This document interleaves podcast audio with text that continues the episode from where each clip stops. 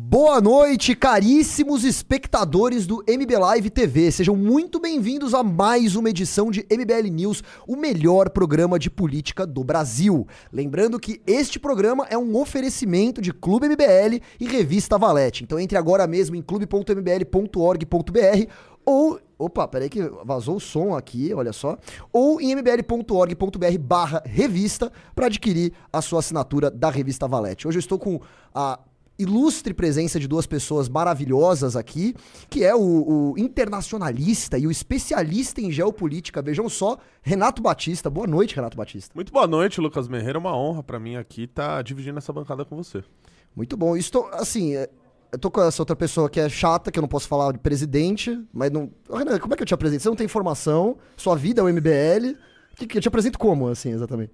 Como calvo, como portador de muitos processos no polo passivo, Renan Santos. Então eu tô com portador de polos, como é que é? De muitos processos, muitos processos no, no polo, polo passivo, passivo, Renan Santos. Renan Santos. Boa noite, Renan. Boa noite. Tudo bom? É Tudo... É uma honra estar presente aqui, mas prometo arrasar hoje no programa. Eu falei, hoje nós vamos arrasar. Eu vi que você no começo do programa você falou que tava muito feliz, que você tava empenhado. Tô, tô feliz porque nós vamos ter um partido político e nós vamos uh, resolver os problemas do Brasil nos próximos 20 anos. Você tá confiante dessa? Eu tô, confi... eu tô confiante, tô muito confiante. Olha aí, muito bom. Então, vamos ver, né, como é que serão os próximos meses em relação a esse processo.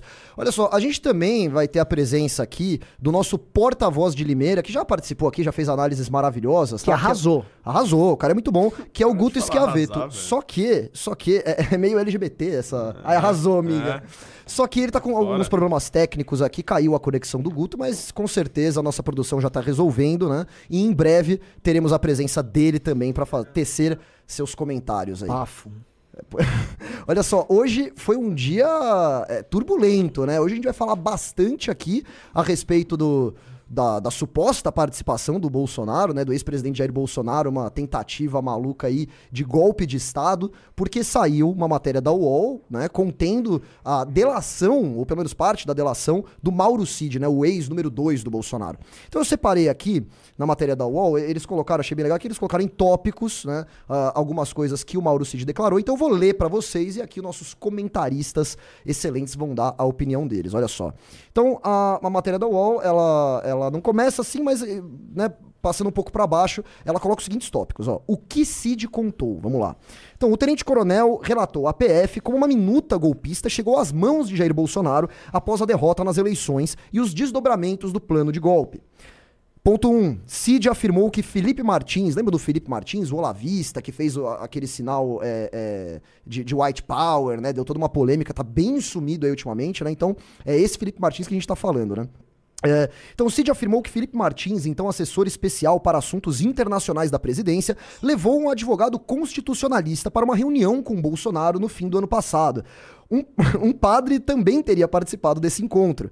O tenente-coronel, entretanto, disse não se lembrar dos nomes desses dois personagens. Ponto 2. Nessa reunião, de acordo com o, Renato, com o relato do tenente coronel, coronel, o constitucionalista e Felipe Martins apresentaram a Bolsonaro uma minuta de decreto golpista. O documento sugeria a convocação de novas eleições e autorizava o governo a determinar a prisão de adversários. Ponto 3. Bolsonaro recebeu em mãos o documento, mas não externou sua opinião sobre o plano golpista, segundo a delação. A PF investiga se é a mesma minuta golpista encontrada na residência do ex-ministro da Justiça, Anderson Torres. Ponto 4. O documento apreendido na residência de Anderson Torres em janeiro também autorizava a prisão de adversários, como o decreto golpista entregue por Felipe Martins a Bolsonaro. A minuta golpista de Anderson Torres determinava a decretação de um estado de defesa na sede do TSE, do Tribunal Superior Eleitoral, com o objetivo de apurar supostas irregularidades nas eleições, o que poderia resultar na convocação de um novo pleito. Ponto 5.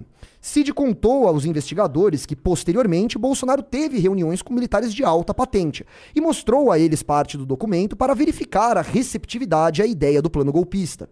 O único apoiador, de acordo com o, com o relato do delator, foi o comandante da Marinha, Almirante Garnier. Então, fato, isso para mim é um fato bem bombástico, tá? Uh, ponto 6. O almirante já havia dado demonstração pública contra a posse de Lula quando se negou a participar da cerimônia de transmissão do cargo ao comandante da Marinha escolhido por Lula, Marco Sampaio Olsen, em uma quebra de protocolo. E o último ponto. O tenente-coronel relata uma movimentação errática de Bolsonaro a respeito do tema.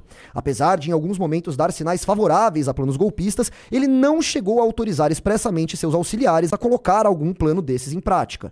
Os diálogos com os generais não resultaram na execução de intenções golpistas. Então, isso foi, foi revelado hoje aí, né, pela, pela matéria da UOL, é, é, tratando da, da, da delação premiada do Mauro Cid. Renan Santos.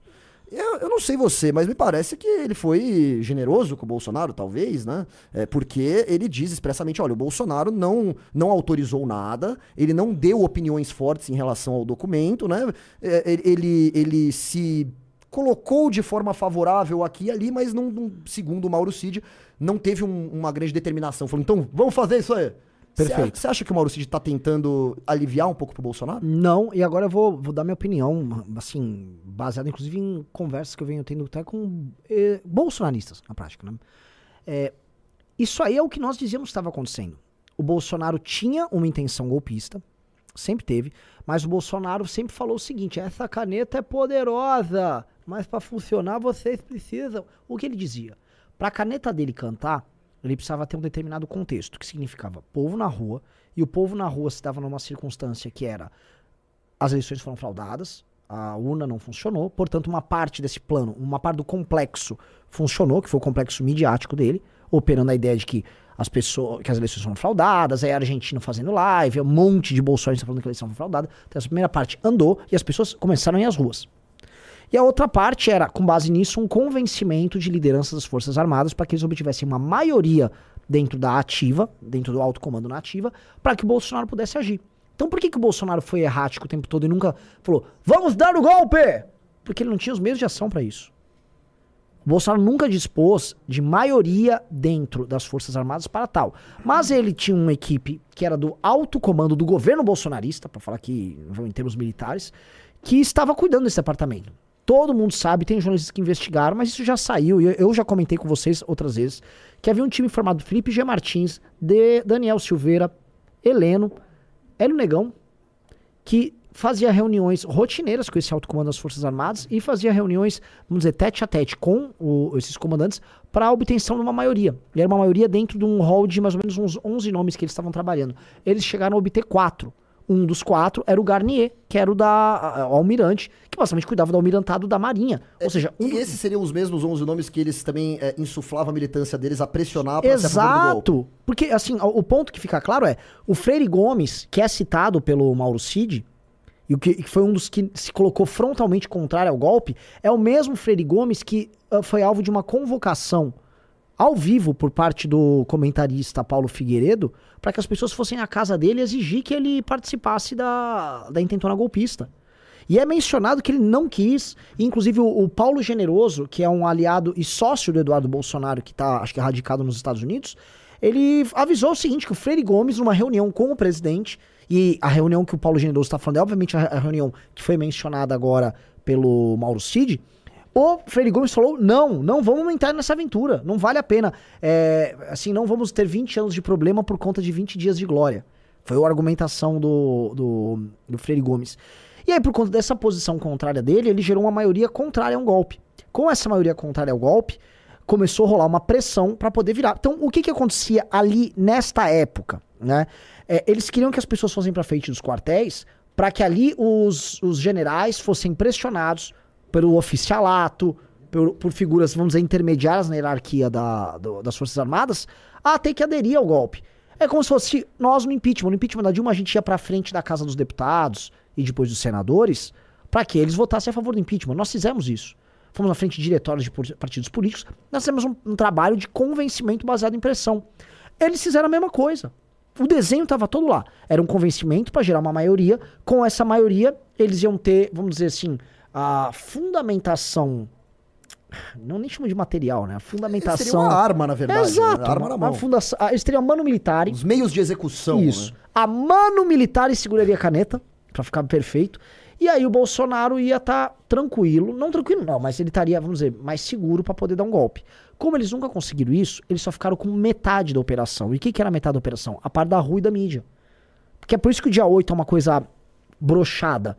Porque eles vão e usam esse pedaço, que é o que restou para eles, Pra, tipo, ah, vê aí o que vai dar. Que pra mim é o que aconteceu. Pra mim, uma parte da, da turma foi ali numa operação desesperada e tosca e também é, sendo, em resumo, meio que enganados por, pela turma deles. O que a gente soube também é que é, muita gente foi convocada a, a participar e financiar o dia 8 e já, já havia, vamos dizer, infiltrados da Polícia Federal checando que estava rolando nos acampamentos, naquelas manifestações. Ou seja, havia uma ideia geral que, meu, a gente vai pegar esses caras aqui.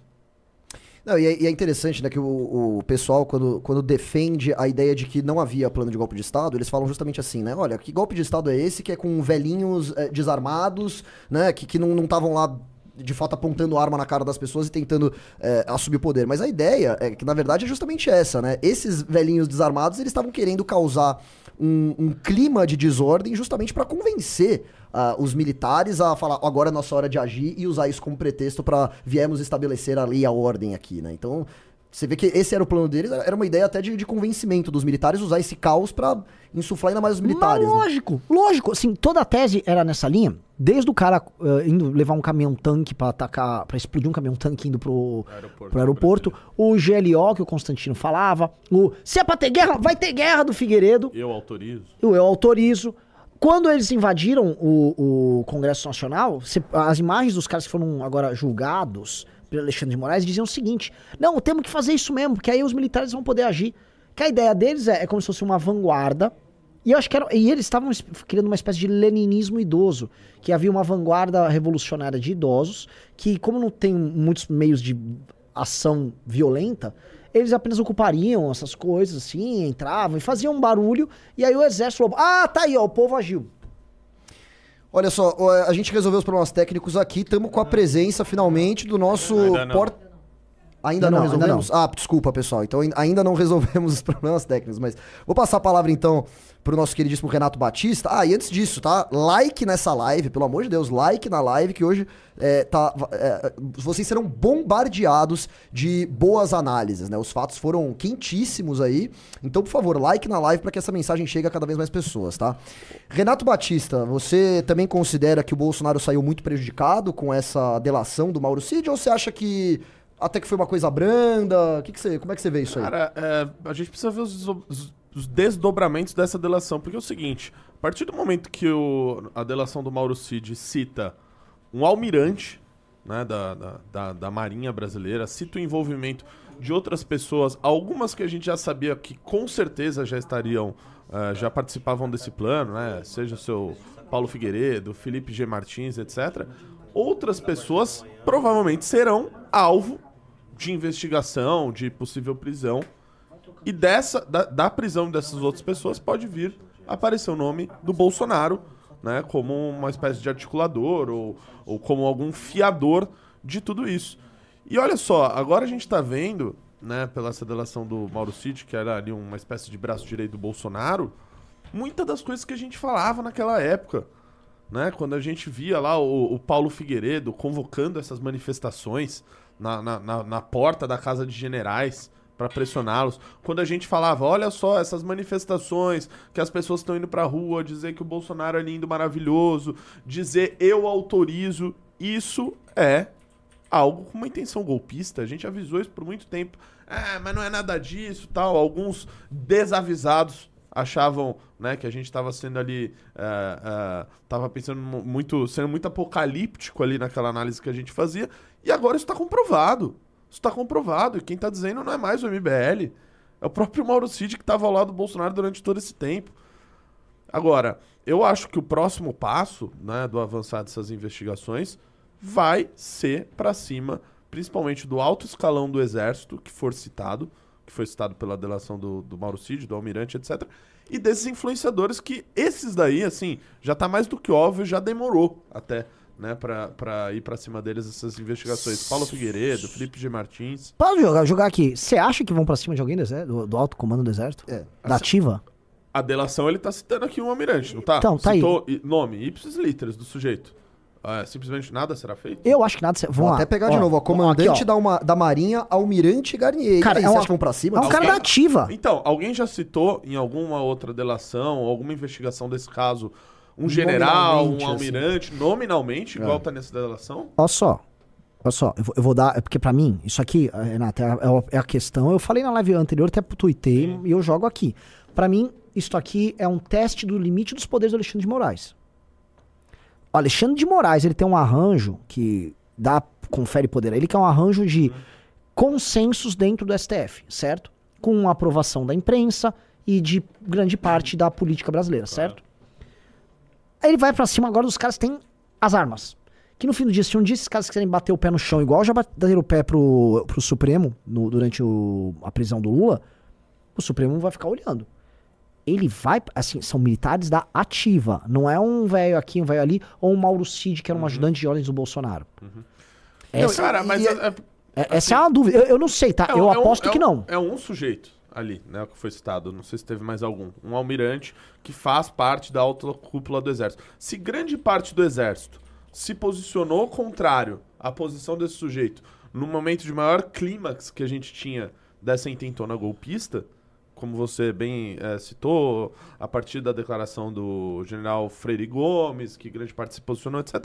Então, assim, há uma maioria dentro da alta cúpula do exército que não, que não coaduna com o posicionamento É, desse mas, sujeito. mas mesmo não coadunando, será que eles vão aceitar a prisão de um dos É pares esse deles? o ponto. Eventualmente não precisa ser uma prisão, mas assim, uma investigação no mínimo vai começar perante esse sujeito.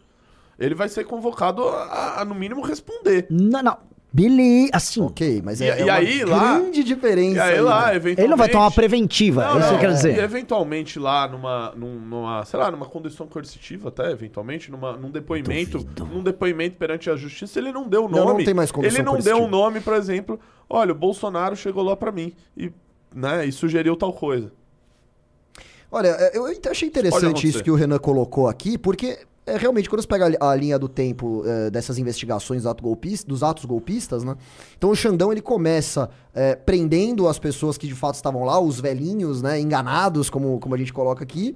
É, aí agora ele vai pegando delações de pessoas mais importantes, vai aparecer nome de políticos, de militares. Então, Renato, você você concorda com essa ideia de que o Xandão, ele tá, né? O Alexandre de Moraes, ele tá. hum, Tá testando os poderes dele de fato. Ele vai, começa por aqui, vai ali, vai vendo até onde ele chega pra ver até que ponto ele consegue prender. Porque se for esse o caso, eventualmente pode rolar uma medida efetiva contra esses militares aí. Cara, eu vejo que em, uma parcela do, do petismo, né, dos, dos- dos apoiadores aí, é, tem um pouco desse ânimos, né, de tipo, olha, é, essas investigações precisam chegar em, cara, em alguém da outra cúpula ali que, que, que concordou com isso. Quem passava os nomes pro Paulo Figueiredo não era o Mauro Cid, né? O Mauro Cid era, claro, passava pro Paulo Figueiredo, mas alguém o passava pra ele, quem deveria ser pressionado. Quem que era esse sujeito? Provavelmente alguém que estava na alta cúpula do exército. Então tem muita gente que questiona isso, né? Então, assim, já tem uma animosidade o suficiente para no mínimo uma investigação começar. E agora tem citação e delação premiada. Você acha que vai rolar uma nova onda de prisões relacionadas ao Não- dia não, 8? É, então? não sei, não sei se, se onda de prisões, mas assim, é, abriu-se novos flancos de investigação com a delação do Mauro Cid.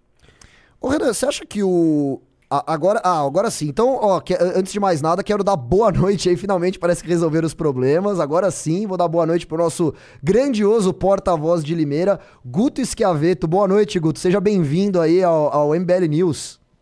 Legal, Lucas, boa noite. Boa noite, Renato. Boa noite, Renan. Tivemos aqui um boicote na nossa infraestrutura energética. Cinco minutos antes de começar, apagou a cidade inteira aqui. Mas conseguimos retomar. Mas vamos lá. Falando da questão do, do Mauro Cid, né? Na semana passada eu havia dito aqui, eu acho que o Renan e o Renato lembram, de que eh, essa delação ia surtir em defeito, ia, ia surtir um um pinga-pinga aí semanalmente. Deu uma semana, né? Quinta-feira saiu a questão das joias, que ele teria entregue as joias e o dinheiro para o Bolsonaro, né? O dinheiro da- das joias. E agora aparece uma outra delação, só que essa com um teor muito mais grave, porque envolve militares, militares de, de alta patente. E, e o que é para mim é surpreendente é que todos esperam dos militares uma ordem de lealdade muito forte, né? Essas denúncias envolvem até o, o almirante aí, né? A gente viu na notícia. E o entorno do próprio Bolsonaro esperava muito essa lealdade do Mauro Cid, essa lealdade militar. E o que a gente vê agora é que, eh, se isso realmente for comprovado, a gente sempre diz, né? A delação não pode ser usada como único instrumento de prova. mas infelizmente, se essas minutas de golpe realmente circularam, elas não circularam só no baixo escalão do bolsonarismo, e sim elas, é, elas alcançaram o alto as patentes mais altas aí das Forças Armadas.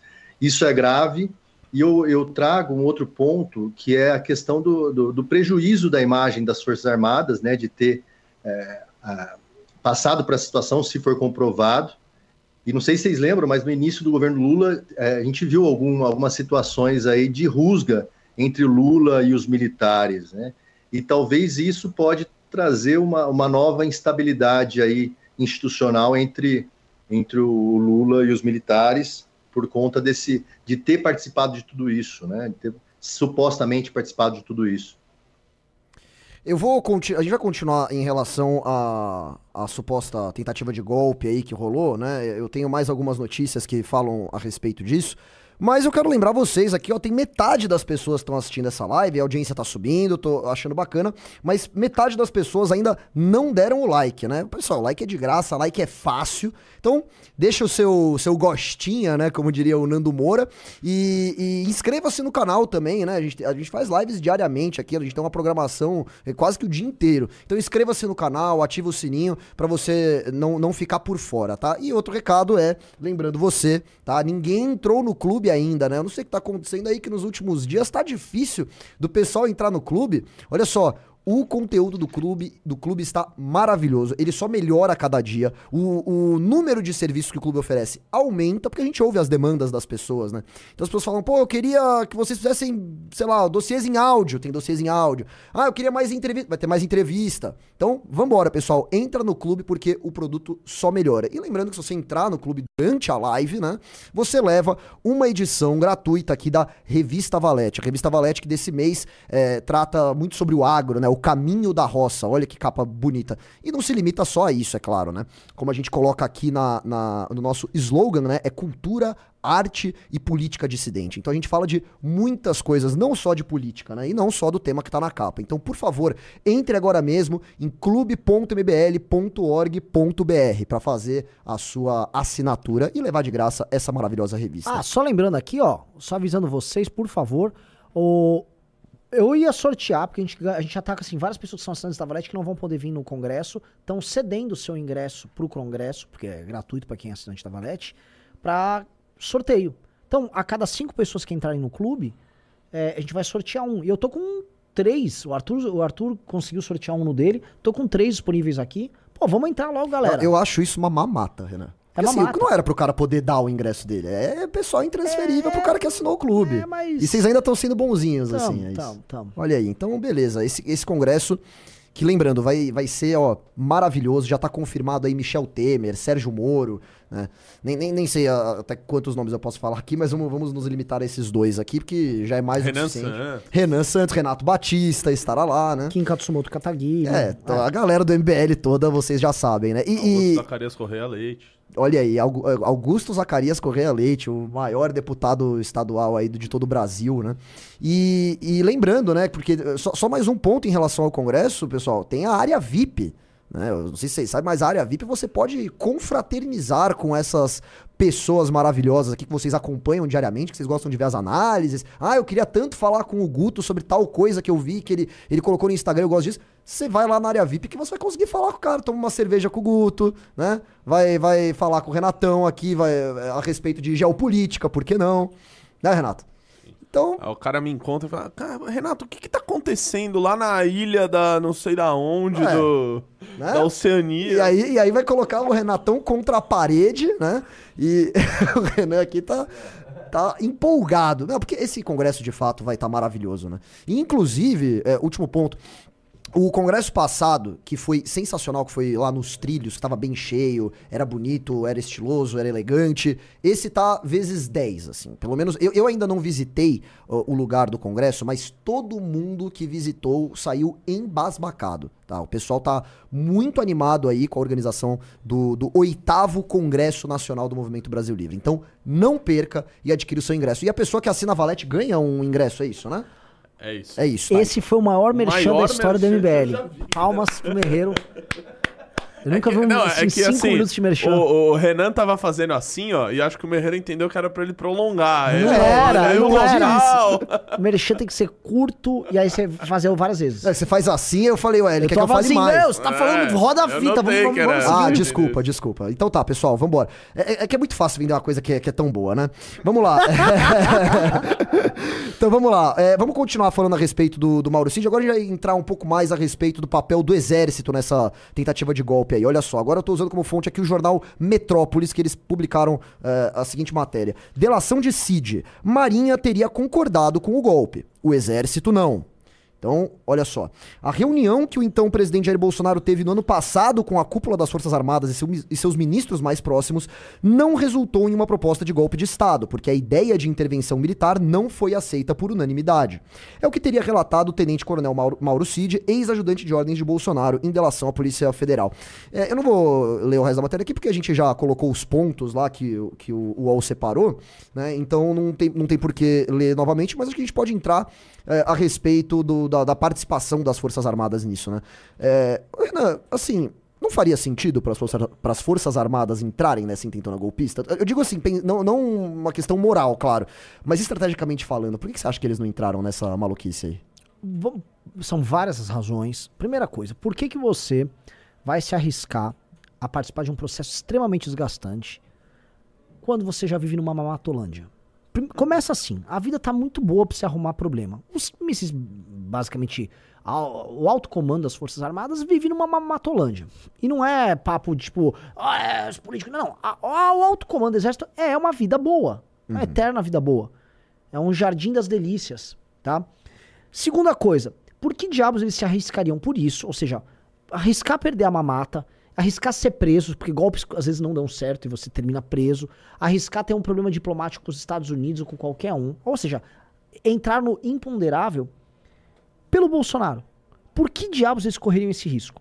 Aí você poderia objetar, não, tudo bem, eles podem usar o, o, o caso Bolsonaro como, vamos dizer, como mote, mas eles assumiriam. Quem assumiria? Eles já pararam pra pensar quem assumiria o poder? Porque esse é sempre o problema. Se eles dariam um golpe, quem assumiria o poder? Mas era sempre intervenção militar com Com Bolsonaro, no poder. Então, olha só a desgraça. Os caras iam arrumar briga com todo mundo. E aí arrumar briga depois com o próprio bolsonarismo. Então, na prática, o que foi proposto ali era uma coisa muito desvantajosa para os militares. Era um golpe com o Bolsonaro no poder. O cara ia fazer todo o trabalho sujo e o Bolsonaro ia ficar lá olhando. Lá nos Estados Unidos. É, não cruzei as quatro linhas, foram eles. e aí eles esperavam. E, e assim, é, na boa, ele ainda, ele ainda tinha isso, né? Ele ir para os Estados Unidos e voltar gloriosamente do exílio. Voltei, retornei, tá ok? Não valia a pena. Assim, qualquer um que fizesse o cálculo saberia que é uma coisa esdrúxula, estúpida. Então, a decisão racional que foi tomada, e eu não tô falando que foi uma decisão tomada baseada em valores republicanos. Pode ser que vários deles tivessem, vamos dizer, vão, eh, intuitos republicanos e não dar um golpe de Estado. Mas, assim, o cálculo racional, vamos supor que tivesse, assim, ganhou um sujeito 10 mil vezes pior que o Lula nas eleições. Que falou, ó, eu, vou, eu vou ganhar a eleição e vou dar um golpe. Ganhou o cara do PCO, o Rui lá. Beleza. É, mesmo assim, você teria que fazer um cálculo racional e dada a situação ah, com o Bolsonaro, dada a situação que um golpe desses precisaria ter aqueles que assumiriam o poder e eles não estavam tratando das coisas nesses termos, não faria nenhum sentido. Não fazia sentido algum a história. E esse é o problema de alguém que construiu um golpe, não com os militares, mas o golpe foi construído pelo grupo palaciano. Não à toa a proeminência do Felipe G. Martins, não à toa a proeminência de figuras que estavam aposentados do exército e que eram de uma linha minoritária das Forças Armadas, que é o caso do Heleno.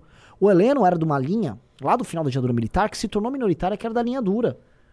O Heleno foi de uma turma que, quando o Golbery mandava, lá no, do meio pro fim dos anos 70, ele era da ala que perdeu pro Golbery. Então esses caras já eram minoritários lá naquela época. Não tinha uma história dele querer dar um golpe nos próprios militares pra colocar o, o, o presidente Sim, deles, ó, né? Ele queria dar um golpe nos, no... Exato, porque eles viram que ia ter redemocratização, eles não queriam devolver o governo pros civis. Então, tem toda aquela história do atentado no Rio Centro. Eles estavam querendo criar um climão pra poder fazer uma última virada desesperada de jogo, que deu errado também. É, então, o que o Bolsonaro tinha era uma arquitetura golpista palaciana, tocada por certas alas muito, muito bizarras, com restos do olavismo representados por Felipe G. Martins, Anteriormente, quando teve a pandemia, essa turma teve mais forte com Alan dos Santos, tentativa de sublevação de policiais, organização de uma espécie de um discurso de revolução contra governadores e tal. Lembrando que o Bolsonaro parou de peitar o governador quando acabou a pandemia, mas no período da pandemia, o Bolsonaro colocava os governadores como grandes inimigos, porque eles queriam que as polícias se rebelassem com os governadores, baseando na ideia que as polícias estavam cumprindo ordens é, que Ilegais. violavam, ilegais, que violavam a Constituição contra a Porque- Eu liberdade acho que das esse- pessoas. eu acho que Porque esse é ele problema. falava que os decretos dos governadores eles não po- poderiam sobrepor às, às leis. Sim. Portanto, a Constituição e o direito de ir e vir. Então, Sim. os decretos da pandemia não valeriam. Eu E acho é- que dos planos doidos do Bolsonaro, esse foi o que mais foi longe, né? Porque de fato ele conseguiu angariar um apoio muito grande nas polícias militares. Aqui em São Paulo, inclusive, o Dória teve que né, puxar um pouco a, a- corda, né? Mas enfim, você queria colocar um Não, ponto não, só aí, dar um parênteses que é, é curioso isso, como grande parte ali do, ah, do, do bolsonarismo ali em geral, né, do governo Bolsonaro, muitas coisas eram decididas ali por aqueles assessores mais próximos. Então você pega ali, por exemplo, na área da pandemia, ao invés, ah, na época de se escutar o ministro da Saúde, que era o Henrique Mandetta, o Bolsonaro ah, escutava o Arthur Weintraub, foi o cara que levou a proposta da cloroquina para ele. Na, a- na- no, no final ali do governo, ele escutava o Felipe G. Martins, enfim, os assessores, o Mauro Cid, sei lá, os assessores mais próximos dele, e eh, os ministérios acabavam ficando assim, quase com uma função coadjuvante, assim, quando chegava algumas pautas principais, né? Ô, Guto, deixa eu te fazer uma pergunta. Eu, eu acho bem preocupante, assim, né, que a gente esteja à mercê desses interesses eh, dos militares, né? Foi basicamente uma, uma sorte aí que o. Uma sorte, não má sorte, tá? Pelo amor de Deus. Foi sorte que o exército não quis participar dessa intentona golpista aí, né? Eh, você concorda que foi por cálculo, que eles viram que eles não iam ganhar muitas coisas? Eh, você acha que foi por medo? Porque imagina, né, se o, o Brasil leva um golpe de Estado, os militares assumem o poder, dão pro Bolsonaro o poder, né? A, a- a retaliação da comunidade internacional, eu imagino que seria gigantesca, né? O Brasil não, não contaria com, com muito apoio da comunidade internacional, né? Quem seria amigo do Brasil nessa situação? Então, co- como é que você vê aí essa decisão do exército de não entrar na intentona golpista? Lucas, eu acho que é um, um- um tremendo absurdo, né? O Renan colocou muito bem, é algo que não foi elaborado por militares, os militares não queriam participar de- dessa intentona golpista esdrúxula, né? Que foi proposta por, pelo, pelo baixo escalão ali, uh, pelo bolsonarismo, na verdade, né? Mas o que eu queria focar, e até pedindo licença para divergir um pouco nessa situação do, do foco, né? Do, dessa questão do golpe, é, de focar no eleitor do Bolsonaro. né? A gente tende a, a- a colocar os eleitores do Bolsonaro todos num pacote dos golpistas, e não é bem isso. Eu, eu não sinto isso. Né? Muita gente fez o voto do Bolsonaro para evitar o Lula, mas não são eleitores golpistas. Né? Eleitores que votaram no Bolsonaro e acharam absurdo aquilo que foi feito em Brasília. Então a gente não deve colocar eles no mesmo pacote.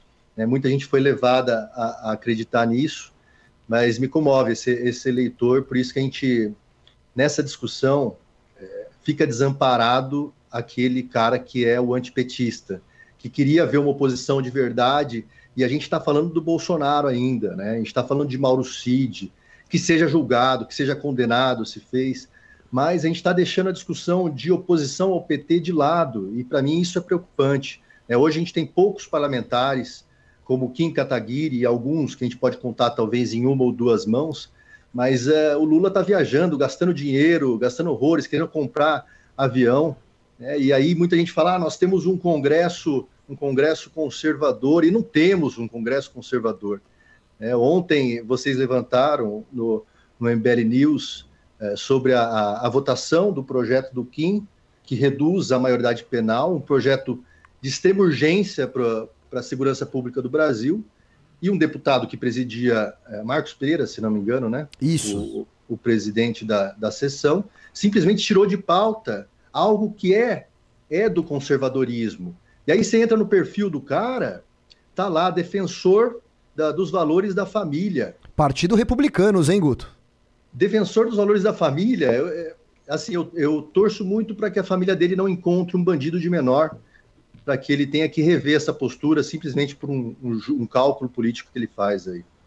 É, Esse o- é o meu ponto. O, o Guto, nessa, nessa análise maravilhosa que ele fez aqui, ele colocou um ponto que eu, que eu queria entrar mesmo. Ô, Renan, é, qual que é o, o prejuízo? Porque o MBL, enquanto movimento de direita, acho que a gente tem a responsabilidade de fazer essa. Não diria autoanálise, que a gente não participou disso, né? Mas essa análise dentro do campo da direita. Qual que foi o grande prejuízo da direita com, essa, com esse dia 8 de janeiro? O grande prejuízo da direita é que, como a direita tinha sido toda tomada pelo bolsonarismo, o inimigo da direita e também do bolsonarismo cercou ela e, a- e tornou ela imobilizada, tornou ela imóvel. Ou seja, a direita não tem meios de ação mais. A direita não faz manifestações, a direita sequer hoje eh, se posiciona sobre o que os ministros do Supremo fazem. A direita é obrigada a adotar uma postura passiva para não afetar a situação ah, prisional do Bolsonaro, né? Para evitar que ele seja preso, ser bem verdadeiro. A direita, como grande parte dessa direita, está envolvida não só no dia 8, mas nas declarações ah, golpistas ao longo daquele processo. Ela está toda encalacrada. Qua- assim, você quase não vai achar bolsonarista que não tenha dado alguma declaração que não faça ele ter medo de perder as redes sociais dele, perder o mandato dele. Então, é, a direita virou isso. Aí, entra o ponto. Mas e a direita que não tem é, nada a ver com isso? Ah, o MBL, algumas figuras do Partido Novo. Tá, tem esses caras. Só que esses caras se tornaram minoritários nesse processo. Estão crescendo. No caso, o MBL está crescendo. Mas contam com uma oposição muito grande do outro lado, dessa outra direita, que tem medo desse crescimento e que não vai fazer nada em conjunto. Por exemplo, não houve nenhum escândalo e nenhuma solidariedade por parte do bolsonarismo oficial com o fato de um, de um projeto que aumenta a pena para roubo, o Kim descreveu na live, ter sido sabotado pelo Partido Republicanos. E, na verdade, eles sequer falam que o Republicano está no governo, sequer criticam que o PP, que é o partido ligado a eles, é o partido lá de vários ministros dele, o Fábio Faria, o partido do, do Ciro Nogueira, está no governo. Então, é- é- eles ficaram imobilizados, porque também tem um outro ponto. A direita foi amarrada por um partido chamado PL. Logo, a direita hoje ela é um instrumento de voto, é um instrumento eleitoral que serve aos interesses financeiros e políticos do Valdemar da Costa Neto. E não só dele. É, é- é um, parece que virou uma turma. O Ciro Nogueira, o Valdemar e o Marcos Marcos, Pereira. Pereira viraram donos de pedaços dessa direita e eles ficam administrando a galera. E a galera fica quieta. Então, é como se o sistema político não tivesse só adestrado a direita bolsonarista, mas ele tomou pra si e entregou coisas. Então ele entrega dinheiro, tem grana pra campanha, tem cargo, acomodações. Quando a gente fala, ah, por que, que os caras estão lutando pra apoiar esse prefeito de São Paulo que não tem o menor sentido aí, uma bosta de prefeito? Ora, porque São Paulo tem os cargos, então eles põem os cargos lá. Então, é, tem, tem, uma, tem uma conjuntura nova que faz com que a direita não tenha nenhum meio de ação. Absolutamente nenhum meio de ação. E aí, você fica feliz ou triste numa situação dessa?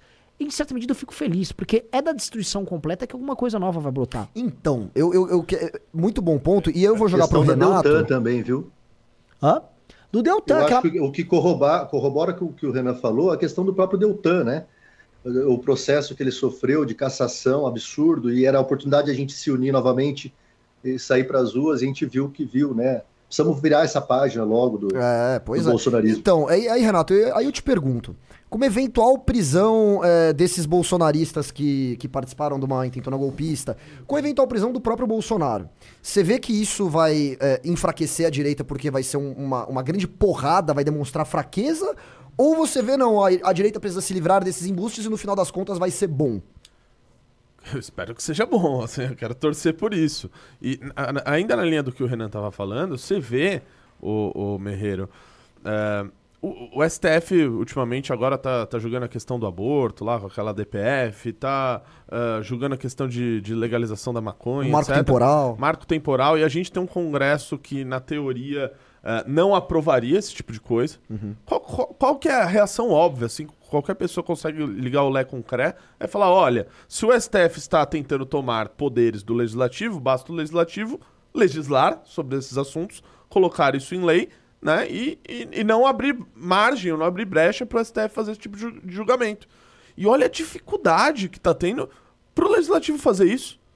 Porque muita gente que tá lá, né, como o, o- o Renan colocou ali, acabou encala- encalacrado por esses partidos que se tornaram donos de certas fatias da direita e por composições políticas, seja com, né, com, com membros da Suprema Corte, seja com membros do governo, preferem não, não tentar avançar sobre esse tipo de pauta e continuar ali meio que empurrando com a barriga, sem se colocar em nenhuma situação de risco, sem arrumar nenhuma grande briga, né?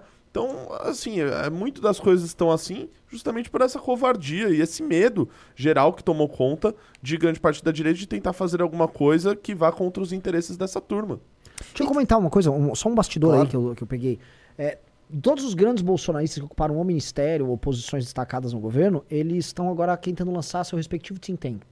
O, o, o Onyx Lorenzoni quer lançar o think tank dele, é, gente que tava com o Guedes, tem, tá todo mundo. Por quê? Quem quer montar um, um, think tank agora, ou já perdeu a eleição, ou foi parar numa fundação do partido, ele tá pensando assim: eu preciso estabilizar minha posição, obter doação e grana com os contatos que eu fiz ali, montar minha posição e aguardar o que vai acontecer. Ou seja, são todas pessoas que, se fosse ter um, um status em inglês, chamaria on hold. Uhum. Eles estão ali on hold, estão aguardando, esperando passar. E o que, que é passar? Obviamente que é essa crise do Bolsonaro que eles querem que não afete eles, tá? Mas, uh, enquanto isso, o inimigo vai avançar. O inimigo vai avançar e vai avançar muito. A gente está chegando em certos temas. A gente está chegando num tema que envolve propriedade privada rural, que é um marco temporal, que é um, um tema limite para o agro, que é um setor conservador essencial e fundamental na formação daquilo que a gente chama de direita. E agora, o outro tema, que é do aborto, que é fundamental num outro tema, numa outra matéria de direito, que é para evangélicos. É que para eles é o mais importante. Exato. Eu lembro quantas pessoas falavam assim, puta, eu gosto muito do Arthur, aí a pessoa achava, né, que ele era abortista, que nem é, né? Falava assim, mas ele é abortista, então não dá. Então, assim, é, deveria ser um tema que, pô, vamos lá cobrar o cara, né? Isso não, não acontece. É, mas não, nunca foi, porque essas pessoas, a real é o seguinte, essas pessoas são bolsonaristas. As pessoas são bolsonaristas. Elas não vão, eu volto a falar, elas não vão sair na rua para lutar contra o aborto. Ah, a vida, não sei o que. É, elas são bolsonaristas, elas querem saber da vida do Bolsonaro. Mas elas também não estão saindo na rua pra defender o Bolsonaro, né? Não, porque elas estão completamente des desativadas. Elas estão desativadas. Mas no fim do dia, se for para escolher, eles escolhem salvar o Bolsonaro.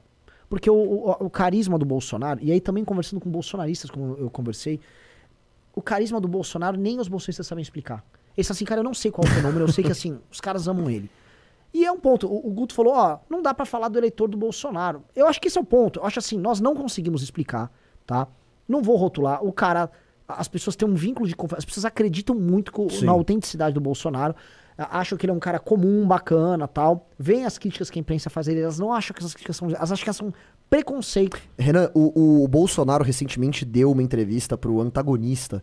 E aí eu fui. Eu tava vendo a entrevista e fui ver os comentários das pessoas. E era no nível assim. Como eu amo ouvir esse cara falar. E ele tava falando super mal, assim, super é. travado, né? E as pessoas estavam lá, meu, inebriadas, falando que coisa maravilhosa. É. Realmente não dá pra explicar de onde vem. Né? É, não, eu, então, inclusive, com esses bolsonaristas eu falei exatamente sobre isso. O, o lance de Pô, você percebe que ele não sabe falar. É, mas. Mas o cara, é, o cara é quem demais. não sabe falar somos nós. No fundo, a identificação que o Bolsonaro gera é uma identificação. Deve ter uma semiótica ligada a isso, que é uma coisa, assim, mística, é hiperpoderosa. Ele, a meu ver, é mais carismático do que o Lula. Para mim, o Bolsonaro é um fenômeno popular muito mais poderoso que o Lula, tá? Porque o Bolsonaro não dispõe das ferramentas de políticas de comunicação que o Lula sempre dispôs.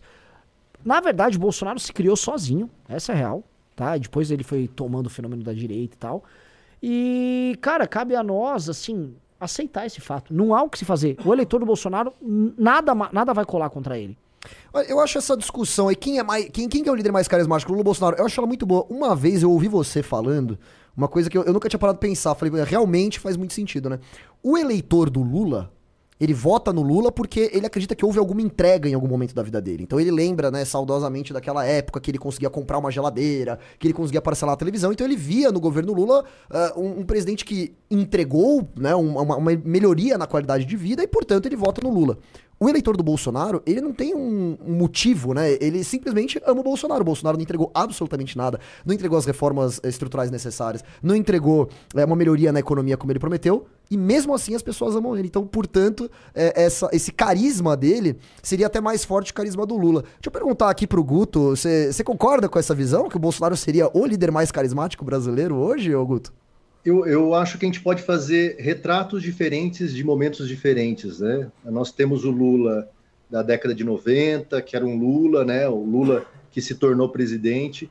Mas a gente tem que lembrar que o Lula cresceu muito usando essa linguagem popular, muitas vezes hoje considerada ofensiva, e que talvez hoje o Lula não consiga mais ser o Lula de antigamente, porque existe uma agenda pressionando para que ele não fale besteira.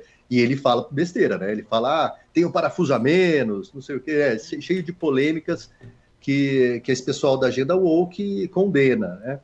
E o, e o Bolsonaro é o que sempre foi, não, mudou nem como presidente, ele continuou sendo a mesma pessoa, é, um pouco rasa aí no, no discurso, mas um, um discurso que, de fácil assimilação, que as pessoas compram porque dá solução fácil, né? A solução é acabar com o comunismo no Brasil, solução do, dos problemas brasileiros.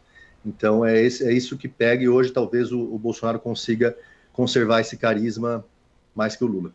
E você, Renato, você tem alguma teoria a respeito dessa, dessa especulação aí do carisma do Bolsonaro? Não, não, não, não, não, não. Uh, não tem muito o que dizer, cara. O Bolsonaro claramente o cara mais carismático do que o Lula. Recentemente eu fiquei vendo uns vídeos lá do, do Lula recebendo uh, alguns apoiadores em, em, Nova York e tal, que ele tava, assim. Ele tá fazendo um negócio assim, quase que pro forma, recebendo as pessoas ali, pelo que eu vi. Ele vai lá, né, dá um, umas cumprimentadas assim e volta. O Bolsonaro ficava lá, oi, aí, pô, Palmeiras. Sei lá, falava qualquer coisa, as pessoas, nossa, que legal isso. e é o que você falou, cara, o governo não entregou nada assim de, de, de resultado para ninguém. Né? As pessoas gostam do Bolsonaro ou aprovam o governo dele único exclusivamente pela imagem que ele passava. Posso fazer umas especulações? Assim, é, fazer umas especulações, eu vou jogar aqui para vocês, né? Existem várias pesquisas de eleições americanas que demonstram que as pessoas tendem a confiar nos candidatos mais altos. Hum. Né? E sempre o candidato mais alto leva vantagem sobre o candidato mais baixo. E é verdade. Pesquisas... Vamos denunciar essa baixinho-fobia aí, viu? Mas, Isso mas, aí é mas, é errado, tá? Mas, assim, posso falar a verdade? As pessoas tendem naturalmente a confiar e respeitar as pessoas mais altas. É, é uma, uma, questão evolutiva. Pessoas mais altas ocupam naturalmente posições de poder porque, é, enfim, elas eram mais fortes, elas eram pessoas maiores. Imponente, né? Imponentes. E mais, uma pessoa mais alta, uma pessoa mais baixa, para poder obter destaque em qualquer coisa, ela tem que fazer o uso de meios de ação persuasivos, entendeu? Que a pessoa mais alta não dispõe. O que eu quero dizer assim, que a, que a pessoa alta não necessita. A pessoa mais alta ela pode ser necessariamente mais autêntica, porque o exercício do poder dela é visto pelos demais como mais natural. Já uma pessoa mais baixa, nem tanto. Então, uma pessoa mais baixa, todo mundo fala assim: ah, o baixinho malandro, o baixinho. O baixinho sempre que ser meio. O baixinho, quando vai brigar, grita. Ah, bababá, é o estilo. Todo mundo sabe. Eu não sou um cara alto, entendeu? E eu sei que funciona assim. Essa é uma regra, é uma regra natural das coisas. Tá, então vamos lá. Altura. A altura do Bolsonaro. o Mas... Renan. Falei, o Renan, a gente com teorias aqui tal, tá, e você vem com a explicação altura. Você acha que isso realmente influencia tanto Demais, assim? Demais! Mas pelo amor de Deus. Pelo amor de Deus, por favor, dá, dá uns Googles aí sobre a altura, presidentes americanos, correlação que tem. Google, você está com correlação, então correlação entre altura. O Renan Eles têm pesquisa, pesquisa, mas vamos lá, eu, eu prossigo aqui. O Bolsonaro tem uma cara de autoridade. Eu vi um comentário de algumas figuras na direita americana sobre a diferença entre o Trump e o DeSantis que eu achei muito legal, muito legal. Que eles falam o seguinte: o DeSantis estava tomando uma cerveja, ele estava tentando parecer um cara comum. É, e o Trump não. O Trump ele não tem medo de parecer o chefe. E as pessoas falam, não, não, não tem problema nenhum de ser chefe. Eu não há problema em hierarquia se o cara su é, sugere ser legítimo na hierarquia. Do tipo, o Trump é meu chefe, eu gosto dele, ele não precisa ser meu amigo e tá tomando cerveja comigo, entendeu? Eu gosto de ver ele como chefe e eu admiro a liderança dele ah, como então meu chefe. A gente tem um grande quadro aí, Ana, que se encaixa nesses dois. Quem é? O. Deixa eu ver. Costenaro? Não. Cristiano Beraldo. Cristi... Não, Beraldo ah, tem... não, é, Beraldo... Mas, mas, todo mundo fala. O Beraldo é o cara mais presidenciado, porque a altura certamente influencia. Essa cara que ele essa tem uma cara de chefe e eu acho que as pessoas veem isso. E ainda o Bolsonaro ainda tem a patente militar que conta isso. Então ele passa uma ideia de. Um, ele soa muito legítimo ele e ele soa confiável e verdadeiro. Ele tem um porte de alguém que ocupa uma posição que os fãs enxergam ele como quase uma figura real. Tanto que a família Bolsonaro é vista como é, realeza. É, e eles acham assim, deixa com a família Bolsonaro, porque eles veem aquilo como uma, uma coisa legítima. Cara, é, é, muito engraçado. A Camelot bolsonarista. Esse negócio da família real, né? Uma vez eu. Isso foi em 2020. Eu fiz um vídeo numa manifestação bolsonarista e tinha uma velhinha muito engraçada que ela falava assim: eu, eu, eu falava, você é a favor de estabelecer a monarquia no Brasil com o Bolsonaro? Ela, eu sou a favor e eu acho que depois que o Bolsonaro morrer, tem que passar pro filho mais velho, depois pro. Ela vai, pro Até a Laurinha. é, até a Eu Laurinha. vi isso aí. Meu, então, assim, isso é verdade, eles têm essa visão. Só vou colocar um ponto, o Renan pediu pra eu pesquisar aqui, e é verdade, né? Realmente existe essa correlação que você estava falando, né? Tá falando dos os, os homens de menor estatura, estatura têm, no geral, menor chance de sucesso do que seus pares mais altos, né? E ele tá falando das lideranças da Europa aqui. E uma coisa que é interessantíssima, esse dado eu não sabia, segundo o autor Malcolm Gladwell, em seu livro Blink, Cada polegada, que é em torno de 2,5 centímetros e meio, na altura vale 789 dólares a mais no salário. Então vamos colocar a equiparação de salário de baixinhos e altos na Constituição Bom já. saber isso, Merreiro. tá? Isso é Bom necessário. isso. né? Isso é necessário. É, vamos lá, pessoal. Não, Renan, você acha que talvez a composição da face do Bolsonaro. Eu sentido, acho, o Bolsonaro aquele passa- Aquela cara de brabo. dentro, porque agora ele fez uma harmonização facial. Né? Ele fez a harmonização facial e colocou dentes. O que, do ponto de vista político, eu acho que foi um erro, viu? Ah, do, do, do Bolsonaro. Mas que ficou boa a cara dele. Não, depois. pode ter ficado boa, só não sei se atende os interesses políticos. Né? Ah, acho que ele tinha uma cara mais popular antes. Será?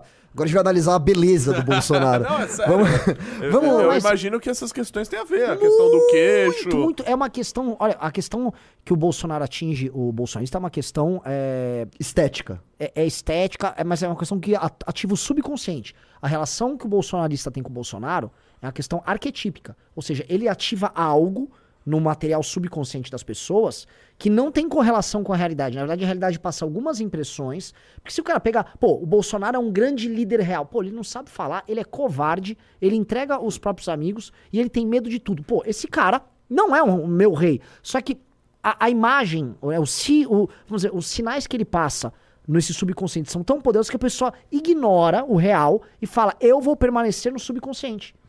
E o ser humano tem uma tendência poderosíssima a fazer isso. Porque o ser humano é. é- vamos dizer, o, o nosso mecanismo analógico de compreensão do mundo não é necessariamente racional. É um mecanismo intuitivo. Né? E nós funcionamos sempre assim. Ô, Renan, só mais um adendo ainda nesse assunto de comparação é, é, física, quase, né? E você vê o Alexandre de Moraes na- meio que na contramão disso, né? Porque ele tem uma cara de, de, de- de mal, assim, etc. Ele, ele meio que se tornou um vilão perfeito. Mas ninguém gosta de Bolsonaro. careca, cara. Sucesso, né? Ninguém gosta de careca. A esquerda. A cara do Renan. Tá explicado porque Renan Santos é a figura mais odiada do MBL, fora do MBL, né? Pode ser por isso também. Ô, ô Guto, você quer colocar mais algum ponto em relação a essa discussão muito O louca que a Guto gente que tá tem uma fazendo? cara presidencial. É, o Guto, O Guto tem. O. Guto, tem. o Guto, ele tem uma cara fofa, né? Uma coisa. É, é legal, né? Ô, Guto, você quer colocar O mais um? tiozinho, né? O tiozinho de barba branca. É, bonitinho, né? quer colocar mais um ponto em relação a Não, essa eu achei discussão? muito interessante o que o Renan falou. Inclusive, eu já vi algumas pesquisas que existe uma tendência forte também das pessoas votarem aquelas pessoas que são de etnias parecidas, né? Então, existe essa, essa conversa também.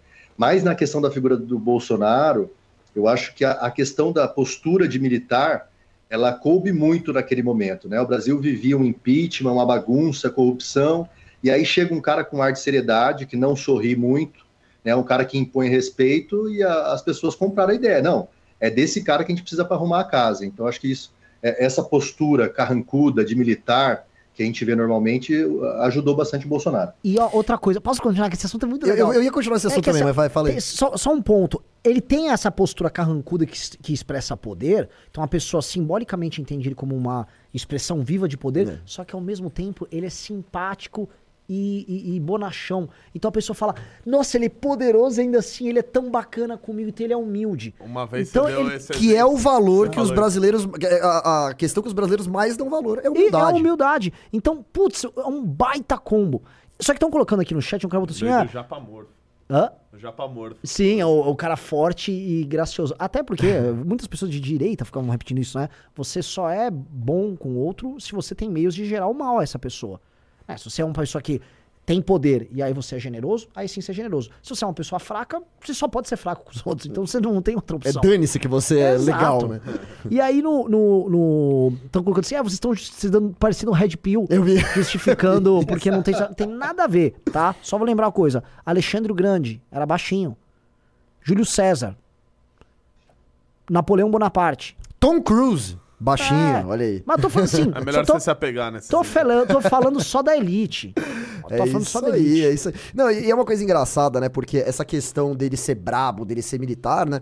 é, as pessoas esperavam alguém que botasse ordem na zona, né? Eu lembro que teve um meme que rodou muito na época do- do- da eleição de 2018, lá no WhatsApp, porque as pessoas cobravam e falavam assim, ó, o Bolsonaro, ele é meio maluco. Vamos votar aqui no João Amoedo. E a resposta era, primeiro ordem, depois progresso. E o cara que vai botar Nem ordem lembrado. é Jair Era- Bolsonaro. Nossa. Você lembra dessa? lembrança. Nossa, eu Pois é. lembro E aí disso. você pega um Muito projeto bem como o do Kim, que ele tentou votar na Câmara dos Deputados ah, essa semana.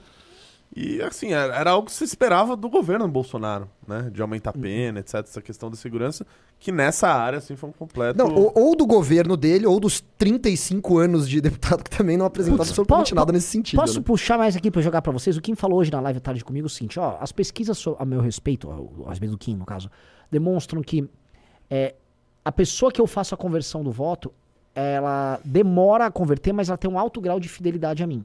Então a pessoa que me conhece muito Sim, vota sim, em sim, mim. sim, sim. Já o Nunes é o contrário. O- É. o- qu- Quanto, menos conhece, mais vota no Nunes, isso, é isso? Não, quanto mais conhece, menos vota.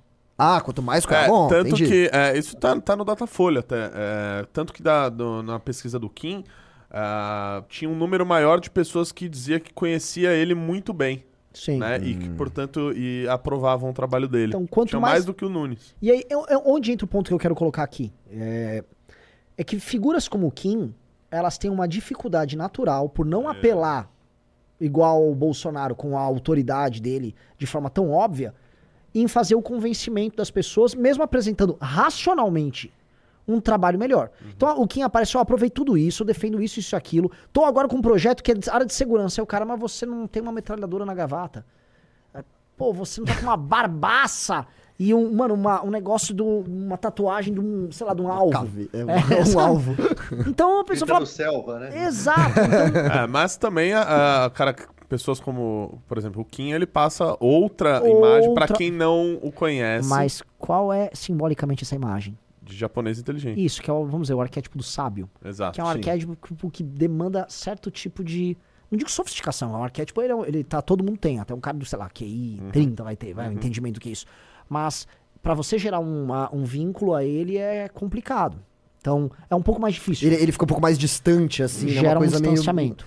É, e o, e o- e o brasileiro, como a gente tá falando, ele valoriza muito a questão da humildade, da proximidade. Isso Sim. pode ser um desafio do, do Kim aí. Onde ele é. mais conseguiu se aproximar dessa forma, mais humana, foi com o negócio dos games, que também é o ponto mais fraco dele, eu diria, ao mesmo tempo. Sim. Entendeu? Sim, Tem sim. essa, essa, esse paradoxo É, aí. Mas né? eu acho que também questões familiares, da própria vida dele, eu acho que vão fazer com que a galera tenha uma. se sinta mais íntimo do Kim, conhecendo, etc. Enfim, vai ser uma eleição bem divertida. Vai ser que interessante. Vamos falar de Lula um pouquinho, pessoal? A gente já falou bastante aqui do Bolsonaro, a gente fez a comparação, Lula e Bolsonaro. Agora vamos falar um pouco do Lula, tá? Que tem mais uma nomeação bizarra aí do Lula que eu quero colocar pra vocês. É, Junito, se não me engano, é o último, ou um dos últimos que tá na pauta, tá? Que é o seguinte, de novo, matéria do Metrópolis que eu vou ler aqui pra vocês. Lula nomeia seu carcereiro na PF para cargo na presidência. Olha que relação engraçada, né? Seria aí uma síndrome de Estocolmo. Vamos dar uma olhada aqui, vamos ver. O carcereiro de Lula na Superintendência da Polícia Federal em Curitiba, Paulo Rocha Gonçalves Júnior, vai trabalhar com o agora presidente em Brasília. Paulão, como Lula costuma chamá-lo, foi requisitado para atuar na presidência da República. Paulão esteve ao lado de Lula entre abril de 2018 e novembro de 2019, período em que o presidente esteve na carceragem da PF em Curitiba. Ele foi preso no âmbito da Operação Lava Jato por determinação do ex-juiz Sérgio Moro. O então detento e seu carcereiro acabaram se tornando amigos. Guto, é, aqui eu já vi o pessoal, o Renan, o Arthur, né, falarem muito nas lives aqui que ah, o Lula, ele tá com a mentalidade 100% do, do ex-presidiário, né? Então, ele se casa com a mulher que o visitava na cadeia, ele nomeia o, o advogado dele pro Supremo Tribunal Federal. Então, é, é- é uma... Você acha que essa nomeação dele mostra também, é mais uma evidência desse aspecto de, de revanchismo e de gratidão com quem tava fiel com ele no pior momento da vida dele? Eu acredito que sim, mas eu não, eu não entraria na tese da síndrome de Estocolmo, né? Na verdade, eu iria para uma tese conhecendo o passado do Lula, uma tese de provavelmente uma retribuição, né, uma recompensa. Com certeza. É, provavelmente Lula deve ter tido alguma, supostamente teria tido uma, uma regalia a mais. Exato. Não sei se uma visita íntima com a Janja, É. mas é curioso, né, essa, essa recompensa. Será que houve algum serviço prestado, né, que não deveria ter sido prestado? Fica a dúvida. É, essa proximidade aí, com, quando você é um presidiário, você tem uma proximidade tão grande com um carcereiro, não, não diria que é impossível tal, mas é, é esquisito, né, o Renato? Como é que você vê isso aí? Cara, é, eu acho que é na linha disso que o, que, que o Guto falou, né? Assim, eu não vou fazer acusações de que ele teve necessariamente ali Claro. privilégio.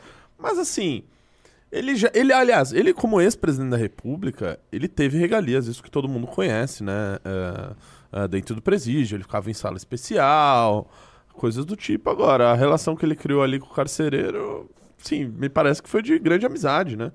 É, tanto que agora ele vai estar trabalhando com ele, assim, acho que não tem muito que é, acusar nesse caso, me parece uma relação de convívio ali que eles tiveram ali nesses quase dois anos juntinhos. Ô, Renan, até que ponto você diria que os 500 dias que o Lula passou na prisão é, determinam as atitudes que ele toma enquanto presidente hoje? Eu acho que total. Eu, a gente fez uns vídeos, eu já falei isso, deve ter visto já, né?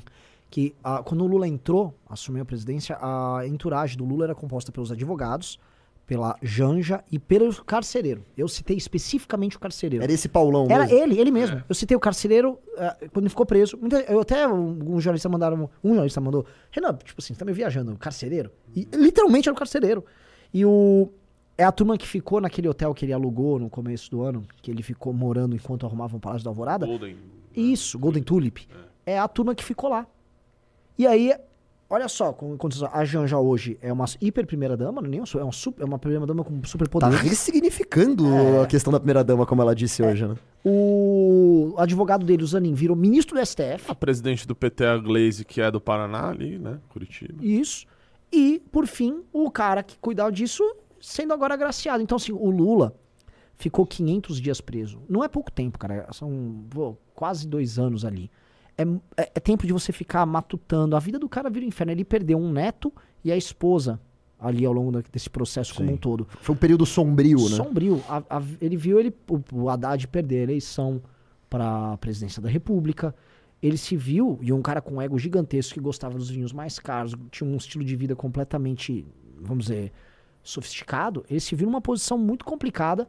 E aí o cara, ele sai do cárcere. Então as pessoas que passaram pelo inferno com ele, tipo assim, aquela é uma viagem pro inferno. Ele fez uma viagem no inferno. E os caras que viveram a jornada com ele, ele vai, ele vai recompensar de uma maneira, assim, é, é, inimaginável. Ele está sendo muito leal a essas pessoas, a ponto de colocar eles numa posição superior à, à cúpula do PT. Tanto que existe o choque entre essas pessoas e a Ele, do ele PT. dá mais valor Faz- pra quem tava com ele nesse momento do que pessoas históricas do PT, né? Isso, exatamente. Você pega outras figuras políticas que passaram pelo cárcere, é, esse período da prisão para elas é algo assim, absolutamente marcante. né? Eu Muda já a ouvi- vida, eu a já ouvi- perspectiva da pessoa. Exatamente, já ouvi muito falar de pessoas que na época ficaram ao lado do Valdemar da Costa Neto no, no finado PR, que agora é o PL, que são pessoas que ele está dando protagonismo hoje, né? Que ele está em alta ali com, com o partido que é o maior partido eh, político do Brasil, que tem mais recursos, etc. Hoje ele dá muito mais ah, ah, espaço para as pessoas que estavam com ele lá atrás. Isso eu acho que serve para quase qualquer um aí desses que, que ficaram presos, né? Ô, Guto, você concorda que o período que o Lula passou na cadeia define muitos atos dele enquanto presidente da República agora? Eu creio que sim, viu, Lucas? É, eu acho que o comportamento do Lula é bem diferente do comportamento de- do, do Lula é, antes da, da, da prisão. E eu acho que um, uma, um fato que talvez seja marcante nisso foi aquela entrevista que ele deu para o Brasil 347 e que ele simplesmente soltou que queria F, né? O Moro, e declaradamente, assim, né? Sem poupar palavras. Então, é, é um Lula vingativo, é um Lula que quer, é, talvez, punir todos aqueles que, que fizeram isso com ele no passado. Isso está claro para mim. Olha, baita live de peso, eu tô achando maravilhoso esse papo aqui, mas as pessoas não estão querendo levar a revista Valete. Isso é uma coisa que eu não consigo entender. Nem entrar no clube assim, eu... Renan, faz, faz uma propaganda aí, você que, você que é bom no negócio, vai, Não, faz entrar a vou- gente Eu aí. vou só ficar chateado, porque assim, galera, que, que eu vou falar? Você não quer, você não quer desconto pra ir pro Congresso MBL. Você não vai receber uma das melhores edições. Assim, em termos técnicos, a melhor edição disparada da revista Valete.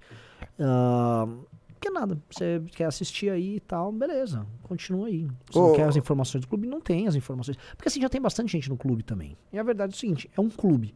Como todo clube, tem um muro. A porta, você vai estar do lado de fora do clube. Natural. E não tem problema nenhum. A gente se dá bem fora do clube.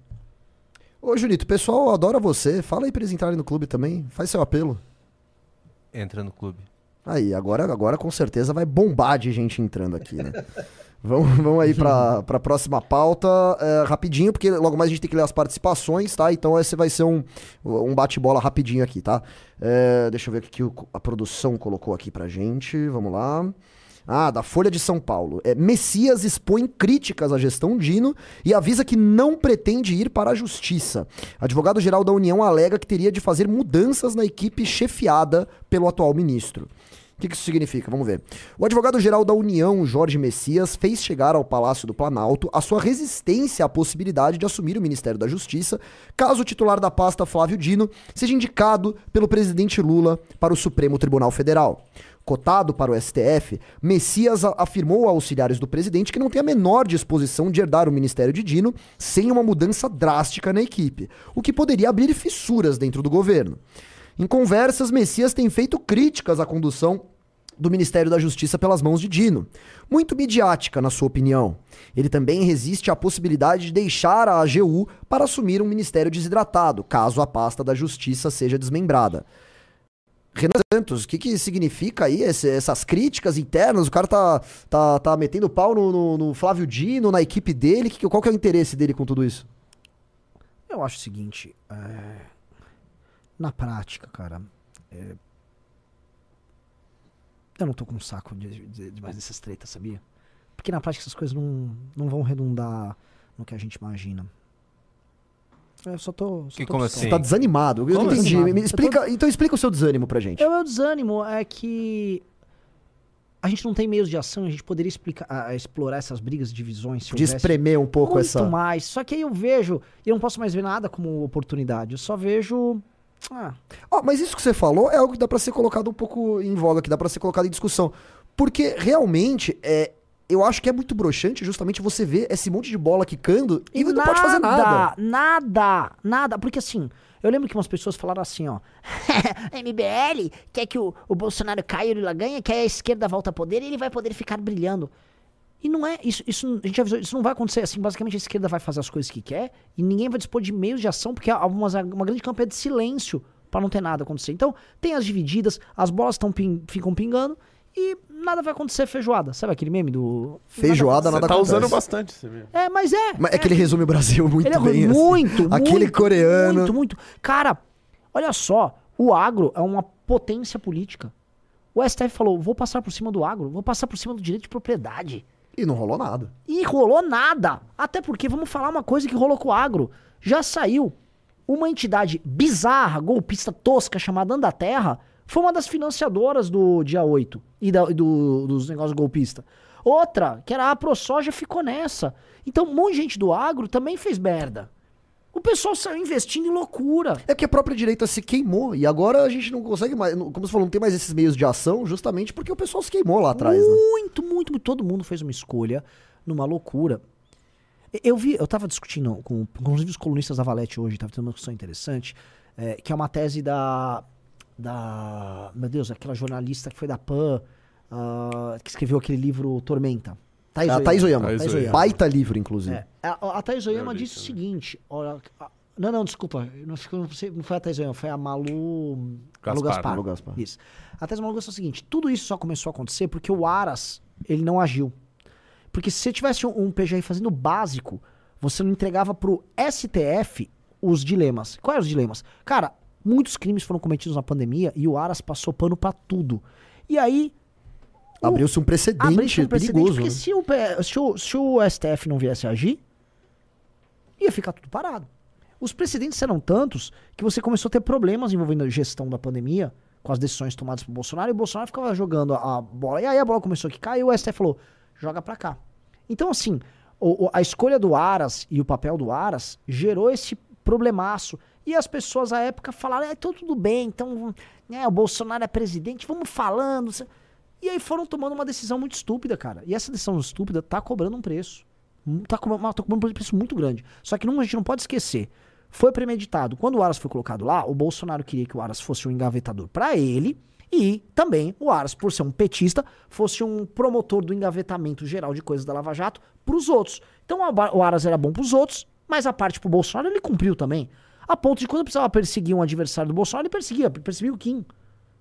Então, a escolha do Aras cobrou esse preço. Cobrou. Então, assim, o Bolsonaro, você quer reclamar? Ah, Olha, foi uma opção política que o Bolsonaro teve com o Aras ali. Foi uma escolha. E a escolha. E teve tudo... bastante bolsonarista que tentou passar pano pro Aras. Né, de Opa, que- que Não, ele tava. den- Ele, eu não sei, o, Da- o Aras fez uma ou outra denúncia.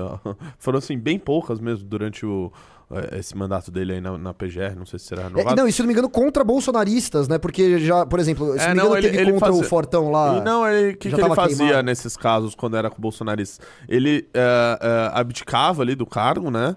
Tirava alguma licença pra ficar pra vice procuradora-geral, que era a Lindora Araújo. E Isso. ela fazia as denúncias contra os bolsonaristas. Ah, verdade. Só que nesse meio tempo, eu lembro muito bem ali do nosso Kim Paim, o, o nosso Ratatouille lá. E- ele fa- é, o Aras fez uma ou outra denúncia, agora eu não me lembro é, exatamente contra quem, mas eram adversários do Bolsonaro, né? Acusações de corrupção. Fez uma ou duas e falava: olha lá, o Aras tá fazendo muitas denúncias, tá indo atrás.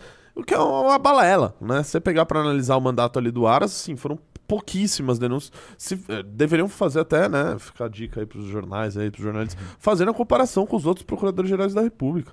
Né? Sim, esse foi um, um mandato que basicamente engavetou tudo. Aliás, engavetou até a Operação Lava Jato junto.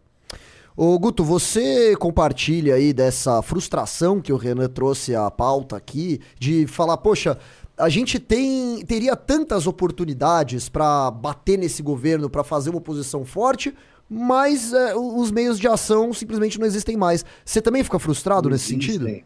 Sim, e falando especificamente do Flávio Dino, né?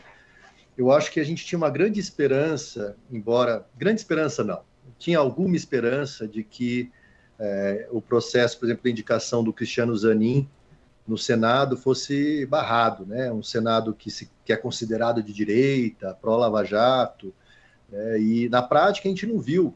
Né? A gente viu o Zanin passando fácil com a indicação dele e, e agora provavelmente vai passar o Flávio Dino. Então, ah, esses mecanismos que a gente tem, né, de, de avaliar se um indicado, seja para a PGR ou seja para o Supremo Tribunal Federal, é, é uma indica- indicação pessoal, não estão funcionando bem na nossa democracia, né?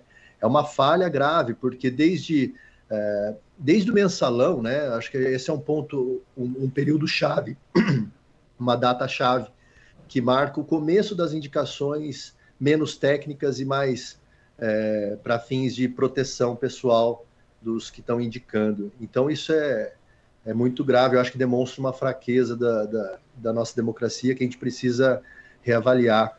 E em relação ao Supremo, eu acho que está tramitando, né, começando a avançar novamente a questão do, do mandato de oito anos para ministro do Supremo.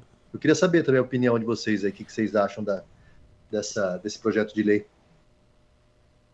Quem quer, quem quer dar a declaração aí a respeito do, do projeto de lei? Não... Qual- é, explica aí de novo. De fixar o mandato do- dos ministros do Supremo já- em oito anos. Ah, eu vou falar, cara.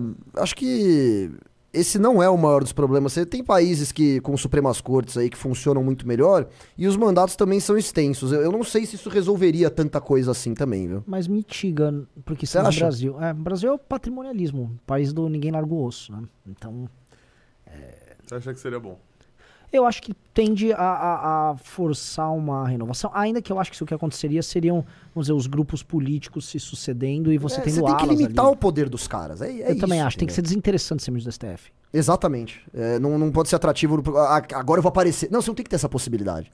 É, eu acho que isso traria, seria uma medida muito mais Mas os efetiva. próprios políticos comemoravam que eles tinham foro na mão dos caras do STF. Ah. Aí eles agora, assim, eles. Ah, agora eu tô na mão do ministro do STF. Sério?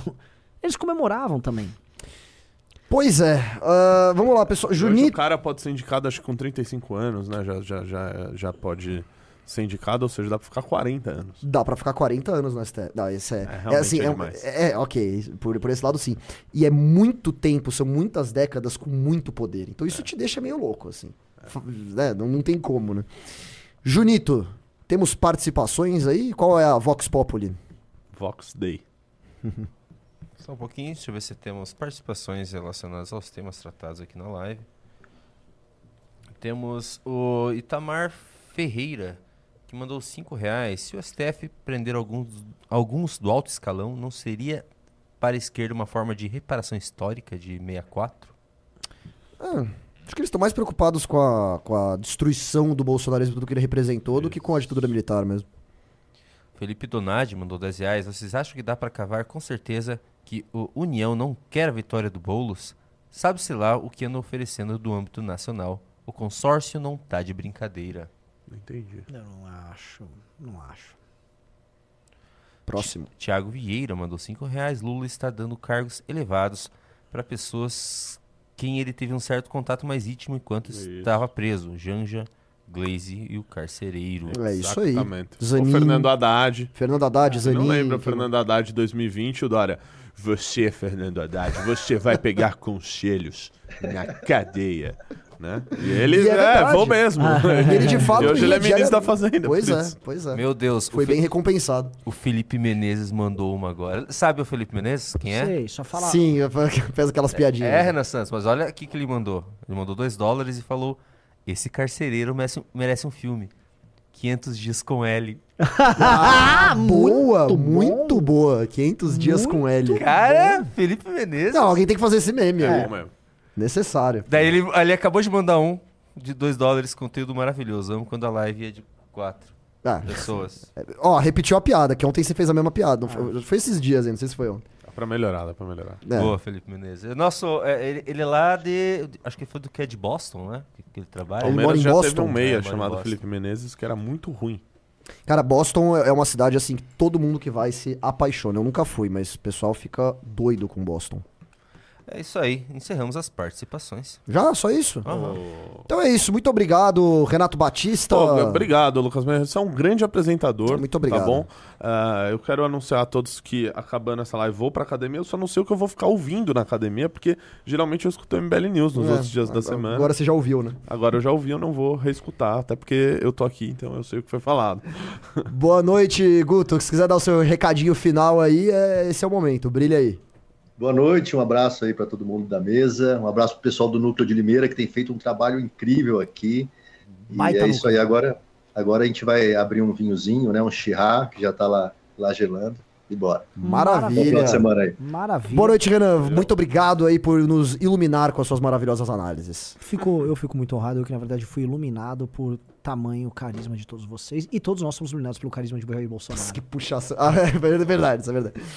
É Valeu, aí. Junito. Valeu, pessoal. Até mais. Sabe quem vai abrir um vinho também, Merreiro? Quem vai? Eu É e o verdade. Alexandre Santos no Sindicato de Cinema. Voltou o. Sindicato Cinema? Não é você que vai abrir Não o é vinho, você, não. cara. Não É o você Barba. tá falando. É o Barba. É o Barba. Teremos live no Sindicato Cinema, tá, galera? Pois é, então vamos lá pro Sindicato Cinema acompanhar esse É o papo aí. Barba. Tchau. Abraço. Valeu, Barba! Falou!